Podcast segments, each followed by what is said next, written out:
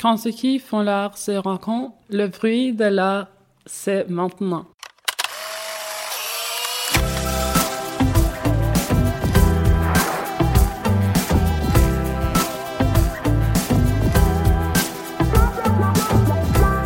Nous sommes Florian Champagne et Victoria Le Bollox-Salama. À l'occasion de la première édition des Rencontres d'art, organisée au Château du Fay en Bourgogne, nous nous entretenons avec quatre artistes. Alex Ayed, Chloé Bourgès, Louis Granet et Constance Tanvic. Feuille est un festival rassemblant les travaux d'une centaine d'artistes, plasticiens, cinéastes, musiciens, chefs cuisiniers. C'est pour refléter cette diversité que nous vous proposons exceptionnellement un épisode en quatre chapitres. Dans cette quatrième et dernière partie, nous recevons l'artiste norvégienne Constance Tanvik. Par la peinture, la vidéo ou encore la performance, elle propose une œuvre comme une sorte de grand carnaval. La réalité et le monde imaginaire y convergent. À travers ses travaux, elle questionne avec liesse les identités et le positionnement du soi dans le monde. Comment tu te présenterais à quelqu'un qui ne te connaît pas? Comme une artiste. Je dirais que je réalise un travail qui a plusieurs strates, avec un certain nombre d'éléments qui répondent les uns aux autres. Et que de plus en plus on peut voir que je construis un univers. Peut-être qu'au début, c'était parfois difficile pour le public de comprendre comment je pouvais faire une performance, puis montrer un dessin, comment je pouvais faire toutes sortes de choses différentes. Mais je pense que de plus en plus, tout ça fait sens. On peut voir un clip que j'ai réalisé, et puis on peut voir un dessin que j'ai fait, et on peut comprendre que ça vient du même esprit. Je dirais que j'essaie en quelque sorte d'arriver à un état presque transcendantal, où les choses sont possibles. Quand je suis dans mon atelier, je suis dans un espace physique, mais aussi dans un espace imaginaire, dans ma tête. Et ces deux espaces se rejoignent. Dans mon atelier, je peux prendre un balai, lui mettre la tête en bas et le faire devenir un personnage. Il y a tellement de possibilités. Et j'aimerais aussi que le reste du monde perçoive les choses de cette manière. Mais souvent, ce n'est pas facile parce qu'il y a beaucoup d'obstacles. Et quel rapport ça a avec ton travail? Par exemple, tu sais, le cadavre exquis, le jeu avec la tête, puis le torse, puis les pieds. J'ai fait un dessin, un autoportrait, mais comme un cadavre exquis, où chacun des morceaux de mon corps est différent. Et en bas du dessin, il y a écrit ⁇ Qui suis-je aujourd'hui ?⁇ Une grande partie de mon travail joue un peu avec cette idée de ce qui est performé. Dans un spectacle de drag queens, le fait qu'elles sont en train de jouer, de performer, c'est très visible. Mais en fait, tout le monde joue, performe tout le temps. Par exemple, quand les gens se marient, ou qu'ils vont faire les courses, ou n'importe quoi d'autre. On est tous constamment en train de jouer. Donc je pense qu'en faisant des choses de manière un peu théâtrale, je peux montrer que c'est finalement ce qu'on fait perpétuellement. Ça peut aussi nous faire comprendre un peu plus comment on interagit en tant qu'humain. Parfois, si on veut mieux se comprendre, il faut qu'il y ait quelque chose entre nous. Je ne peux pas juste aller voir ma mère et lui dire ⁇ Je pense que cette chose-ci ou cette chose-là te cause des difficultés ⁇ mais je peux lui dire, tu devrais lire ce livre, il parle de ci et de ça. Ou alors on peut aller voir une pièce de théâtre toutes les deux. Au théâtre, ce ne sont pas de vraies personnes, ce sont des personnages. Leurs traits sont exagérés pour que clairement on puisse voir interpréter différents aspects de l'humain. Ensuite, chacun peut essayer de s'y reconnaître et de comprendre où il se situe par rapport à ça. Ou bien ça peut nous évoquer des gens avec lesquels on a une relation. Quand tu fais de l'art, tu réalises quelque chose par toi-même, mais ça devient aussi un miroir dans lequel le public pourra reconnaître certains aspects de lui-même s'il prend la peine de regarder.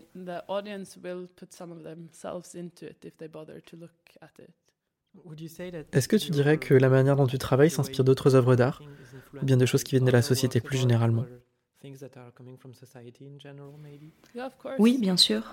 Je pense que c'est impossible de faire quelque chose en partant de rien. Um, par exemple, ici au château, je suis très influencée par Xavier Demestre et son livre Voyage autour de ma chambre.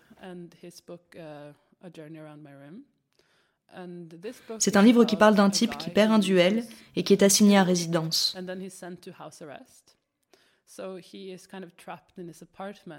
Il est prisonnier de son appartement, mais il veut quand même faire un grand voyage. Donc il met un manteau d'hiver pour traverser la pièce, et il se met debout sur sa chaise et prétend que c'est un bateau, et puis plein d'autres choses.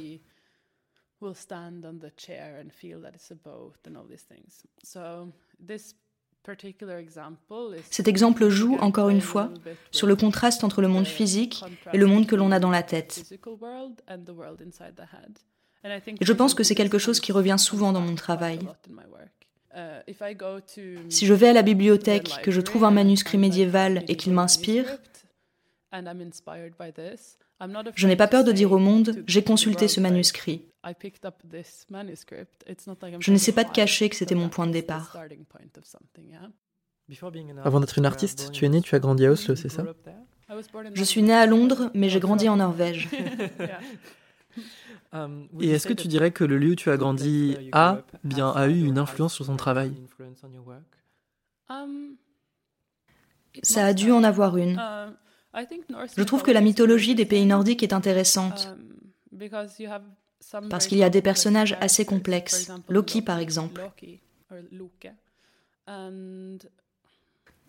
Peut-être aussi le fait que je viens d'un environnement où je suis en sécurité. D'une certaine manière, ça a fait que ça n'était pas particulièrement compliqué pour moi de sortir de chez moi ou de voyager. Parce que j'ai un ancrage où je peux retourner si j'ai besoin. À quel moment est-ce que tu as commencé à penser que tu voulais devenir artiste? Même avant de penser que je ferais ça, les choses les plus importantes pour moi en grandissant, c'était de chanter dans une chorale, ou de danser dans une compagnie, ou de dessiner, ou de jouer du piano.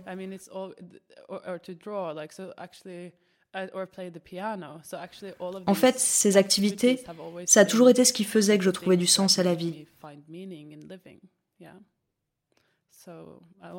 Donc à un moment, c'est impossible de revenir en arrière. C'est presque comme une maladie, on ne peut pas s'en débarrasser. Même si parfois tu voudrais une vie plus stable, plus calme. Une fois que ça t'a mordu, tu es infecté. Tu ne peux pas t'en défaire. Donc tu décrirais le fait d'être une artiste ou de vouloir en être une comme une maladie? Oui, ou bien alors une addiction ou quelque chose de cet ordre. Parce que soudain, tu le vois partout. C'est comme si tu portais des lunettes embuées.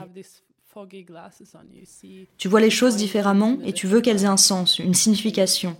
Ou bien tu veux pouvoir les utiliser pour la prochaine œuvre que tu vas produire. Parfois, j'aimerais avoir une conversation normale et d'un coup, je me retrouve à parler, une fois de plus, d'un truc qui m'obsède. J'ai vraiment le sentiment que je ne peux rien y faire.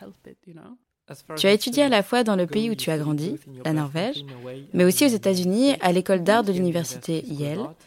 Est-ce que tu dirais qu'il y a une différence dans la manière dont l'art est enseigné en Norvège et aux États-Unis? Oui, absolument. Bien sûr, les deux écoles sont internationales. Par exemple, mon professeur favori à Oslo était allemand. Il y a eu des gens comme Chris Kraus et d'autres personnes du monde entier qui nous ont rendu visite. Ce n'était pas un univers complètement isolé. Mais je pense peut-être qu'en Norvège, dans la manière de faire de l'art, on est un peu plus en phase avec l'idée de travailler pour des institutions publiques. Puis aussi, il y a plus de possibilités de subventions. Et par certains aspects, l'art peut être assez libre. En tout cas, libre de ne pas se matérialiser d'une manière qui le rendrait collectionnable. Aux États-Unis, il y a peu de subventions. Presque tout le monde avec qui j'étais à Yale espérait travailler avec une galerie d'art. Et quelle est ta relation avec les galeries, avec le marché de l'art en général? Comment est-ce que tu te positionnes par rapport à ça? Je pense que j'ai eu de très bonnes expériences, autant avec les institutions publiques que privées.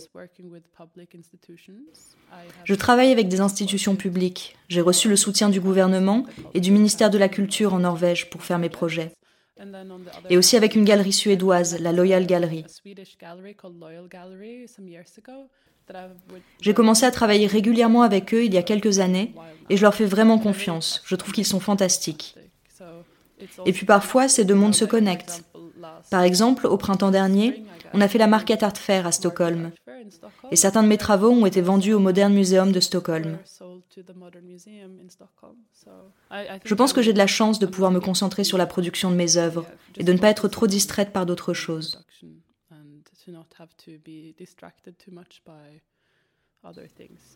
Jusqu'à présent, je pense que j'ai pu travailler sans compromettre ma vision dans mes projets. Garder intacte l'âme de mon travail. En ce moment, tu travailles à Berlin, c'est ça? Oui. Pourquoi tu as fait ce choix? Je trouve que Berlin est un endroit très excitant. Je partage mon studio avec une drag queen et j'ai aussi rencontré des musiciens fantastiques et des costumiers et puis d'autres gens.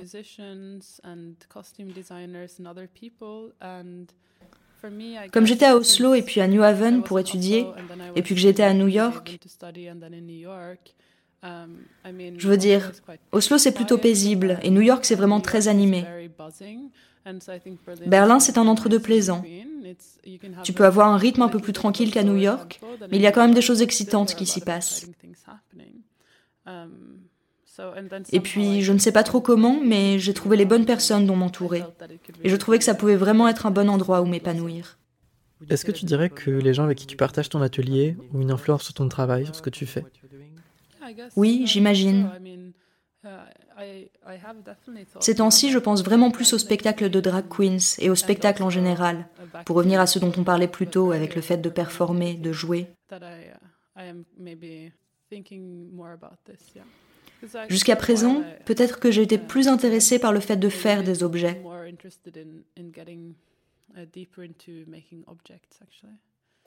Donc maintenant, peut-être que le côté performance revient un peu. Pour toi, qu'est-ce qu'une bonne œuvre?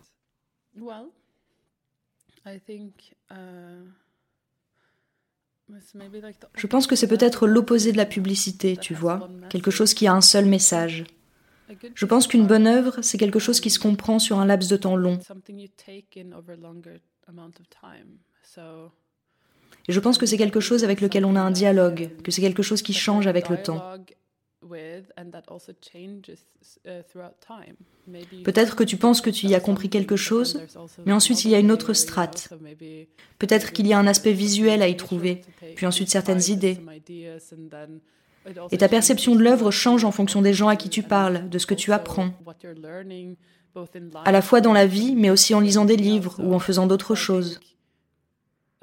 Donc je pense qu'une œuvre d'art intéressante doit être complexe pour pouvoir durer en tant qu'expérience.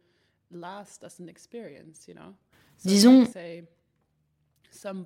il y a certains livres que l'on peut lire, puis relire. Si tu lis Proust quand tu as 14 ans, et puis ensuite que tu le relis quand tu as 28 ans, ce sera vraiment différent. Parce que tu as une relation différente avec la mémoire, tu as une relation différente avec ton enfance. Peut-être que tu le reliras quand tu auras 58 ans ou un autre âge. L'œuvre change en même temps que toi tu changes. Et si on parle des arts visuels, une bonne œuvre, j'espère qu'elle est assez complexe pour qu'on puisse avoir ce type de dialogue profond avec elle. Pour toi, qu'est-ce que ça veut dire de collectionner l'art? Si je le fais moi-même ou si d'autres gens le font? Ça dépend. Est-ce que tu te vois toi-même comme une collectionneuse d'art? Euh, non.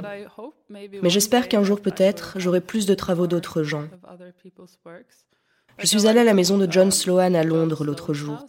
C'est un architecte né au XVIIIe siècle, mais il avait réuni une collection fantastique de travaux d'autres gens.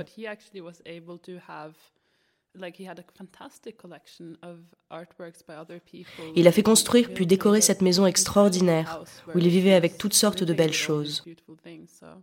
Jusqu'à présent, moi, j'échange juste parfois certains de mes travaux avec d'autres personnes. De temps en temps, j'en achète aussi. Et j'aime vraiment beaucoup ça, de pouvoir vivre avec des objets que des gens que j'admire ont créés. Une fois encore, c'est un dialogue continu, un dialogue profond.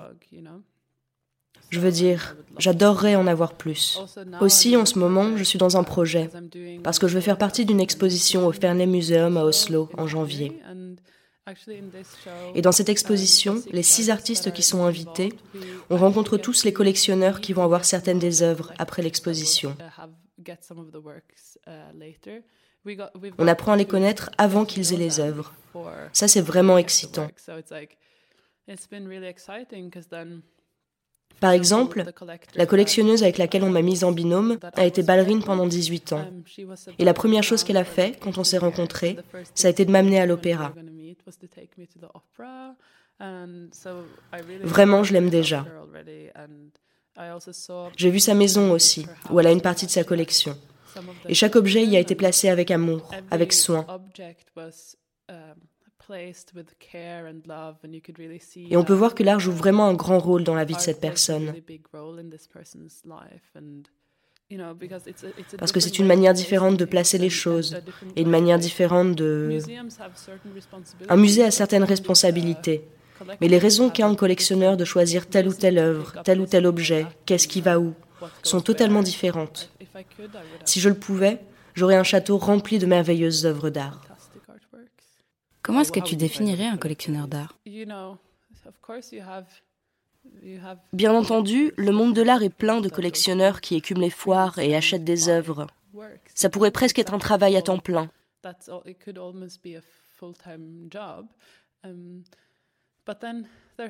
Il y a un conte norvégien, Askeladen, qui parle d'un garçon qui récolte des objets au hasard en se baladant.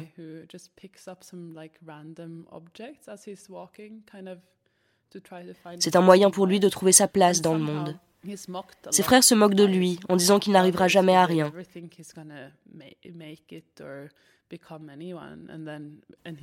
Mais il continue à se balader et à ramasser ces objets que tout le monde considère comme des déchets. Mais plus tard, lorsqu'il se retrouve face à des obstacles, ces objets l'aident à avancer. Et finalement, il parvient à séduire la princesse et tout finit bien.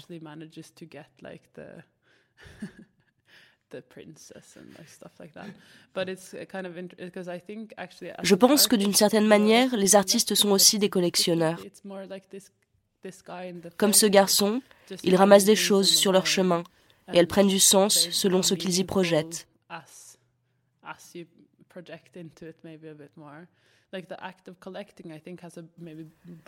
Le fait de collectionner a un sens plus large pour les artistes. Tu peux être obsédé par une matière ou par des choses généralement déconsidérées, mais qui prennent beaucoup de valeur à tes yeux. Dans ta carrière professionnelle, quelle est la critique qui t'a le plus touché?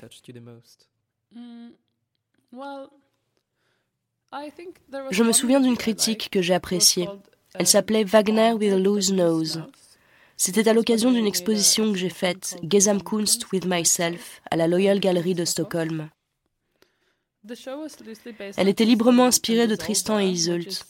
Je pense que c'est l'une des plus vieilles histoires d'amour qui existent. Et d'une certaine manière, je blaguais avec moi-même sur ce que ça signifie de faire de l'art dans mon atelier. Parce que tu es seul, mais en même temps tu crées de grandes choses. Par exemple, j'ai fait une vidéo de moi en train d'interpréter tous les rôles de Tristan et Iseult.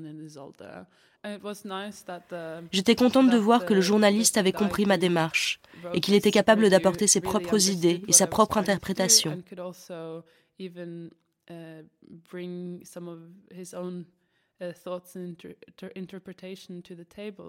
Je trouve que parfois les critiques ne s'investissent pas assez dans leurs textes.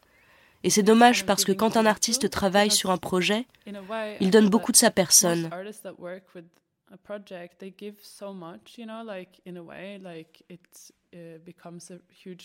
Ça devient une part importante de ta vie et ça demande des sacrifices.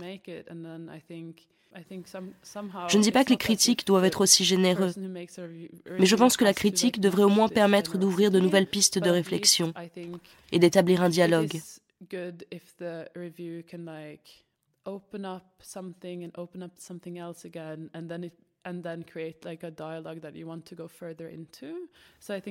Je pense que c'est plus intéressant quand la critique mène à une conversation plus large uh, et apporte quelque chose au dialogue entre l'œuvre et le monde, plutôt que quand elle se contente de juger.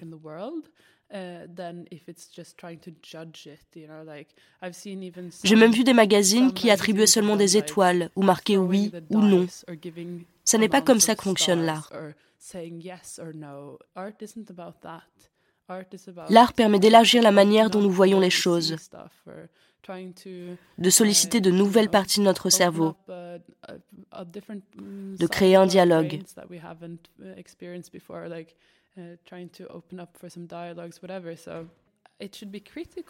La critique devrait être exigeante, mais elle ne doit pas se contenter de juger.